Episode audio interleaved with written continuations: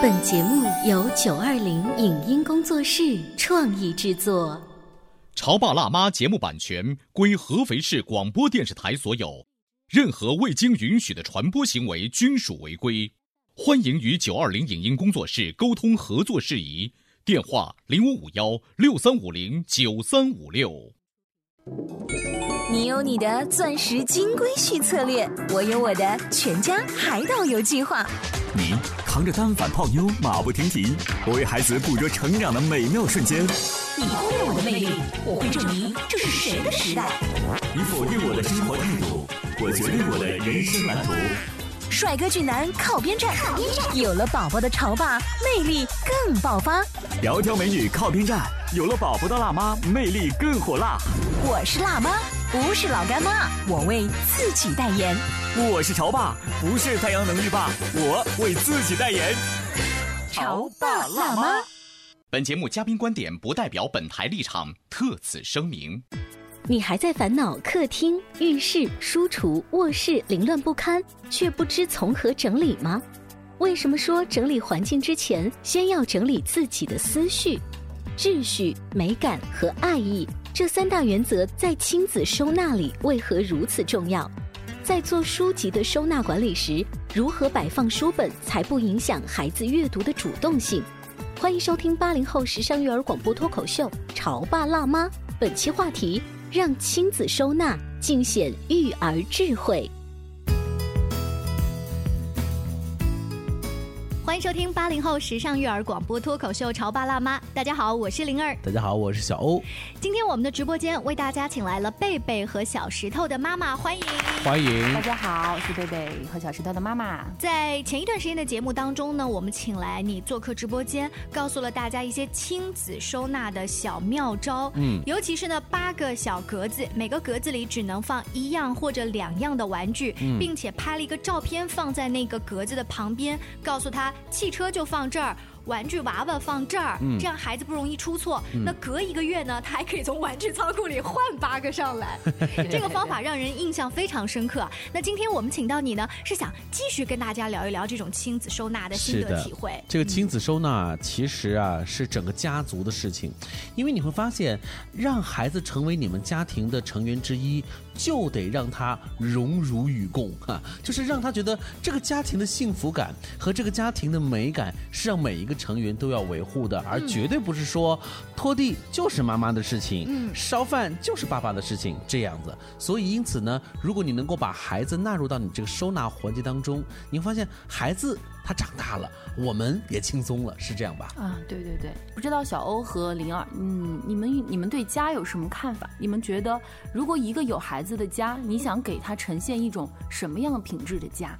那就干净整洁呗，一尘不染呗，就再加上点形容词，温馨有爱呗。是的，这一切都是易碎的。我会把每一个家具买的高大上的东西贴个标签，娃娃勿碰。为什么会这么问我们呢？我觉得亲子收纳就是刚刚你们讲的都很对，就是以形容词也用的特别到位。嗯，但是我对这个亲子收纳有一点点。对家有一点点小小的想法，这是我基于这个亲子收纳之前的一些总结。嗯，只有因为有了这些总结，所以就是支撑我往下走的这个理由。嗯，在我心中呢，我希望给他们建立一种有秩序感、有美感和爱意的家。秩序感呢，就是让他感觉到这个世界是有章可循的。这样的话，他在这样有章可循的家里面，他能感受到秩序。那么，为他将来学习规则会打下基础，而且最重要的是，有章可循的东西，你们有没有感觉到会有安全感？嗯，很很安全。第二个就是美感，我觉得孩子在最初的时候。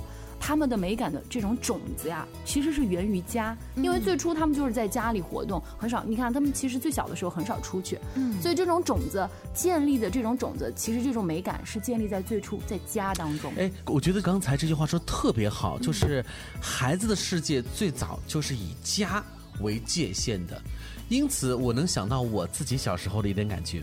我小时候呢，就是有一个特别顽劣的性质。尤其是在三四岁、五岁左右这个时间，我特别喜欢翻东西。嗯，为什么呢？家里头是井然有序的嘛，我会对所有的抽屉和柜子充满了好奇感。因此，只要我妈妈眼睛一不留神不看着我，我就会把我们家抽屉和柜子打开，探一探里面有没有我要的那个小皮球、小手枪。因此呢，我当和妈妈一起到别人家做客的时候，我会把别人的家的柜子和抽屉当做是我的家，我也会不停的去翻腾。这就是因为我把别人的家当做是了我的家，我把别人的世界当做了是我的世界。就是边界感在那个时候模糊了。对，一旦边界感模糊之后，你会发现孩子所有的顽劣就会铺展开来，他到别的地方就会和在家中一样的那么的肆无忌惮。边界感都没了，更别提刚才贝贝和小石头妈妈说的还有美感呢啊！万一这一家里面说我是野兽派的美感，怎么？随意翻。对，呃，一个是秩序感，一个是美感，还有你强调家的感觉是爱意。首先，一个家无论如何，爱是基石，有了爱，那么这个家。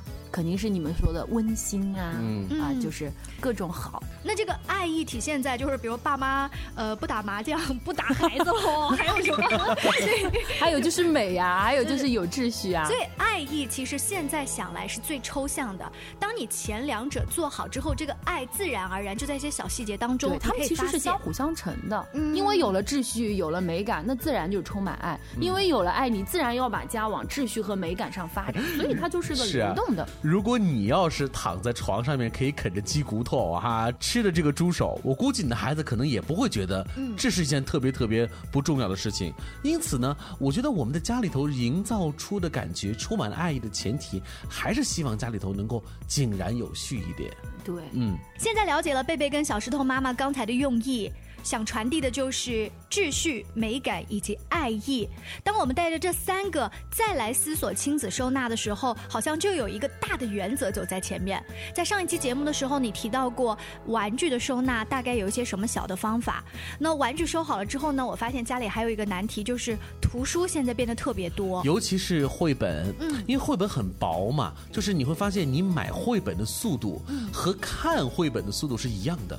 短时间你会发现家里的绘本是囤了很多，囤了特别多。而且我发现，如果你家里的书架是老式的书架，嗯，现在很高的长的绘本是放不下那个老式所以你会横七竖八的乱塞。是啊，只要有空间就会塞两本书，这种感觉，那家庭的美感肯定就荡然无存了。关于图书的这个收纳，刚刚你们说到，其实横七竖八，其实绘本横七竖八是很有美感的。把绘本竖插，其实能够排列好，其实还是很美的。当然，这是不利于孩子去抽插这个书来看的。嗯，我觉得关于绘本的收纳，我觉得有两点。第一个就是把它的书封面展示出来，嗯，这是利于六岁以下的小朋友引起他们的兴趣。封面呢，你看展现出来之后呢，就会出现一个问题，嗯，你需要的面积 就要特别的大。嗯，对。我们家又不是一百七。我怎么展现出来？有一种书架啊，就叫做展示书架。嗯，你们有去看过绘本馆吗？就是那种你会发现绘本馆它都是那种展示书架。那展示书架就像小欧说的，当我家不是那么大，可是我们的书的买的速度又越来越高的时候，我不是所有的书都能够放在那种展示书架，让它的封面出来的。怎么办？你家里也是有一部分竖插的，一部分横铺的书是吗？对对，我一般我现在家里有三个展示书架，一个是塑料的，大概有一米宽，另外有两个六十五厘米高的，刚好适合两岁到三岁左右这种高度的小朋友。这种书全部是给弟弟的，它全部是以展示书架的呃形式放在上面的，嗯，然后这样直观的看得到它的封面。其实书也有一个流动性。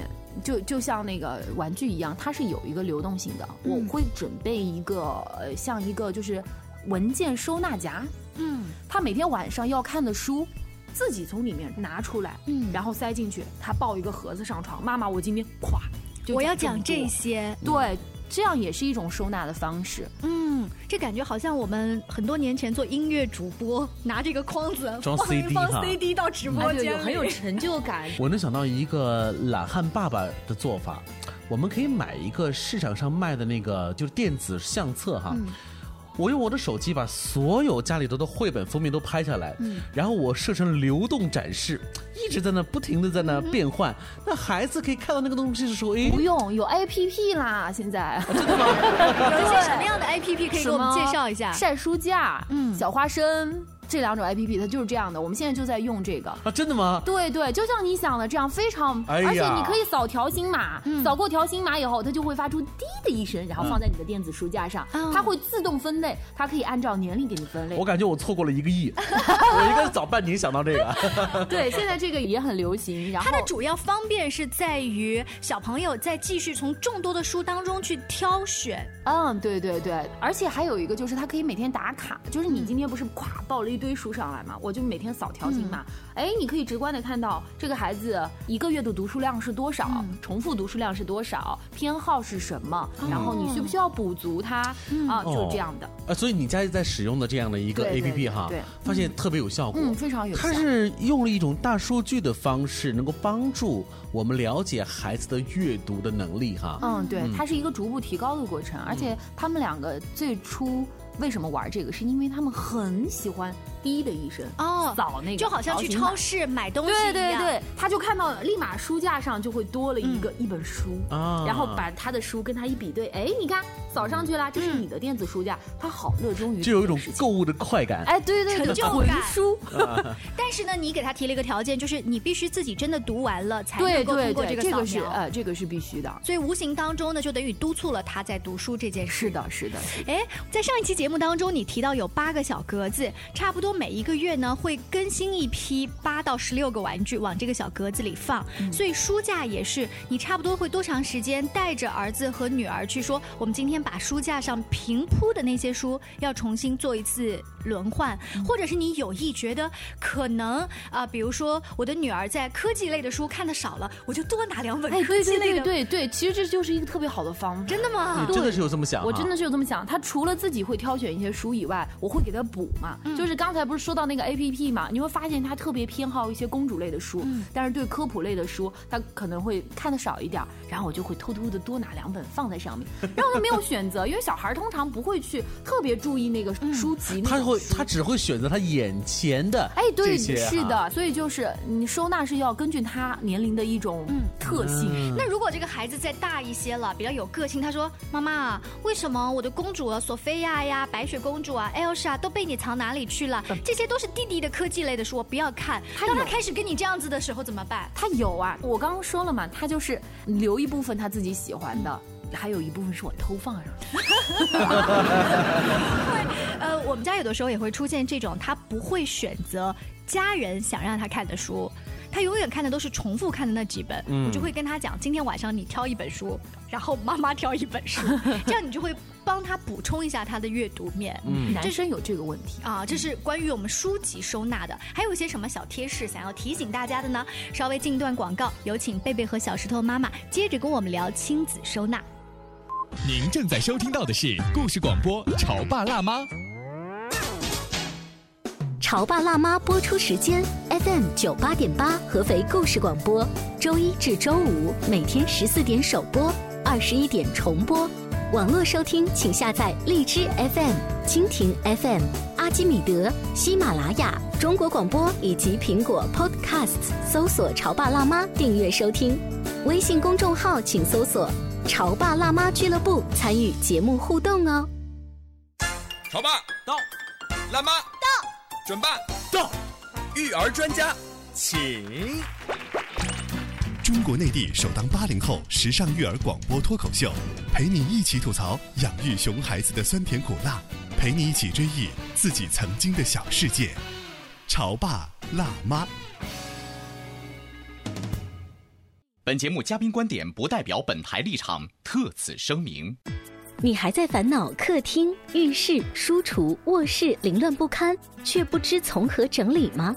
为什么说整理环境之前，先要整理自己的思绪、秩序、美感和爱意？这三大原则在亲子收纳里为何如此重要？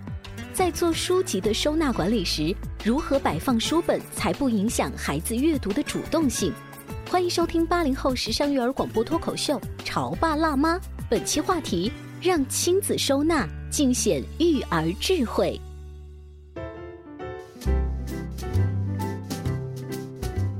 广告之后，欢迎您继续锁定《潮爸辣妈》。今天小欧跟灵儿为大家请来了贝贝和小石头的妈妈。是家里有两个小朋友，玩具多，图书多，而且他们家这个贝贝和小石头，一个男生一个女生，是年纪不一样，性别不一样，看的书的种类也不一样。所以你发现，作为家长来讲的话，家里头一男一女，这个很难搞。嗯，呃，另外呢，当孩子变多了之后啊，家里头凌乱的这种心情也会是起起伏伏的。所以，当我们一旦聊到收纳的时候，我们无论如何也要把孩子纳入其中，就叫做亲子收纳。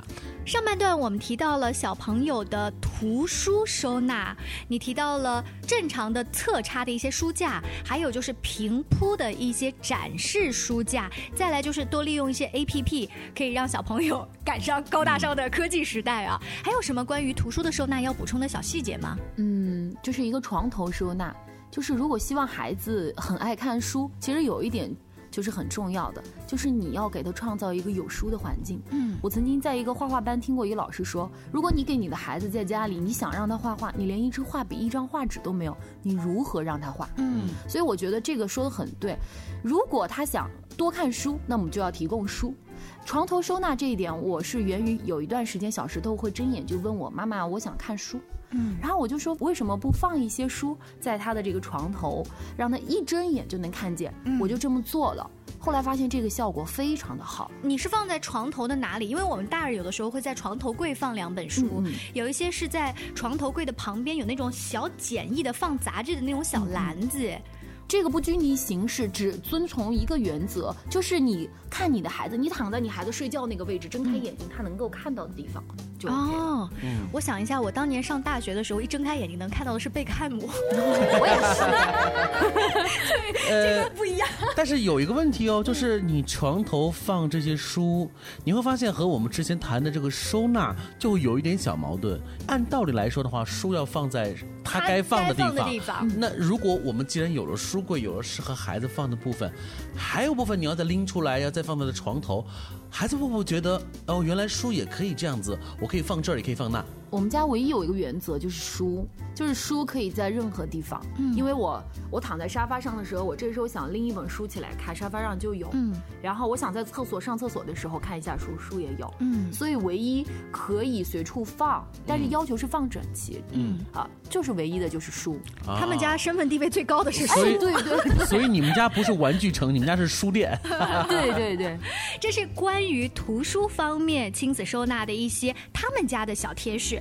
当然了，每一个收纳不能复制粘贴到你们家。也许你们家的孩子都已经很大了，他根本就不屑于说把书的封面还展示给他。那么，如果你有一些好的建议跟想法的话，也可以加入我们的微信公众号，搜索“潮爸辣妈俱乐部”，跟我们来互动一下。嗯，小朋友在家里面，如果说玩玩具是他们的天性啊，看书是跟学习有关的，大部分家长说你把这两件事情做好就行了，家务不用你操心，什么晒衣服、叠衣服啊这些。